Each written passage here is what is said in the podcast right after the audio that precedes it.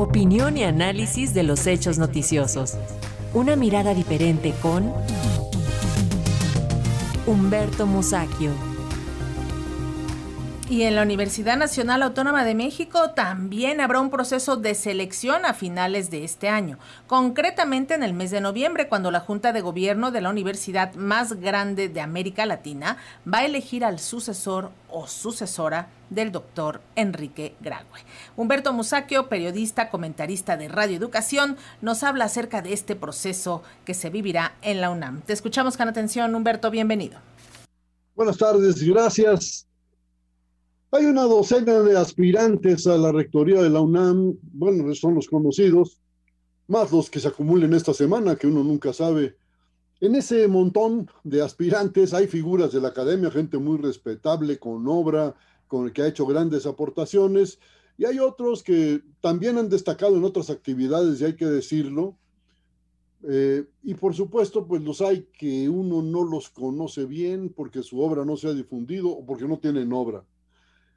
El diario Excelsior ha venido publicando entrevistas con los aspirantes a la rectoría y sus propuestas en general coinciden en que hay que defender la autonomía, en la elevación del nivel académico y la presencia de la UNAM en nuestra vida pública, pues no en balde esa institución le ha dado al país varios presidentes e innumerables personajes de nuestra vida pública.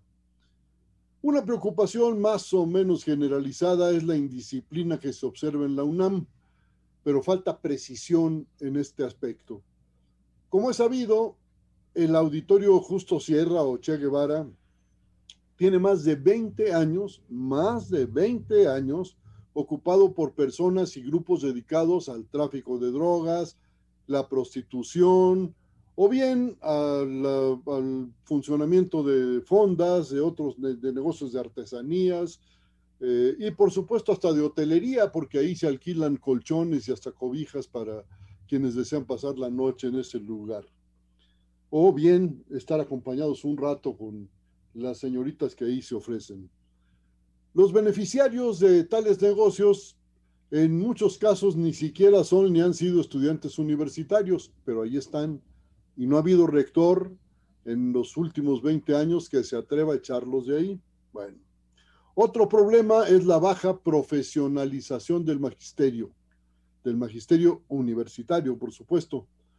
Pues se estima que los profesores de tiempo completo o medio tiempo son menos de 20% del total, aunque también hay el dato de que son menos de 15%. O sea, que los profesores que tienen base, que tienen definitividad en la universidad por medio tiempo, tiempo completo, son apenas 15 y en el mejor de los casos 20%. El 80% restante son los profesores por horas, como les llaman.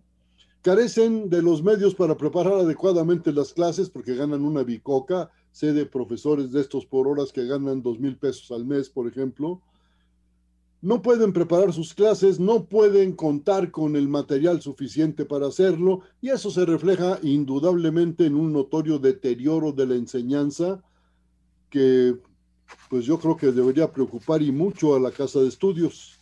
Hasta ahora la UNAM sigue siendo nuestro principal centro de investigación científica, pues ahí se realiza, dicen, más de la mitad de la investigación científica que se realiza en México.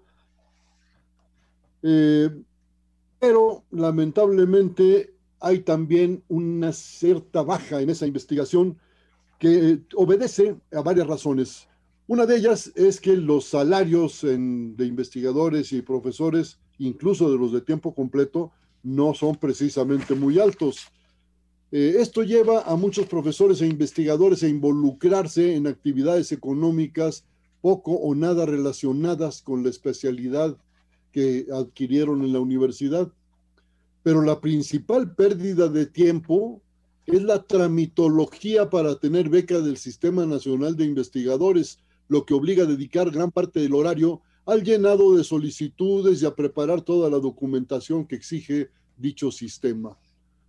Urge, pues, preparar un amplio plan de profesionalización del profesorado universitario condición indispensable para elevar, elevar el nivel académico, algo que yo quisiera que expusieran los candidatos, que hasta ahora no lo he visto. Lo van a hacer en privado, en privado, a puerta cerrada, con la Junta de Gobierno, si es que les preguntan algo sobre el asunto.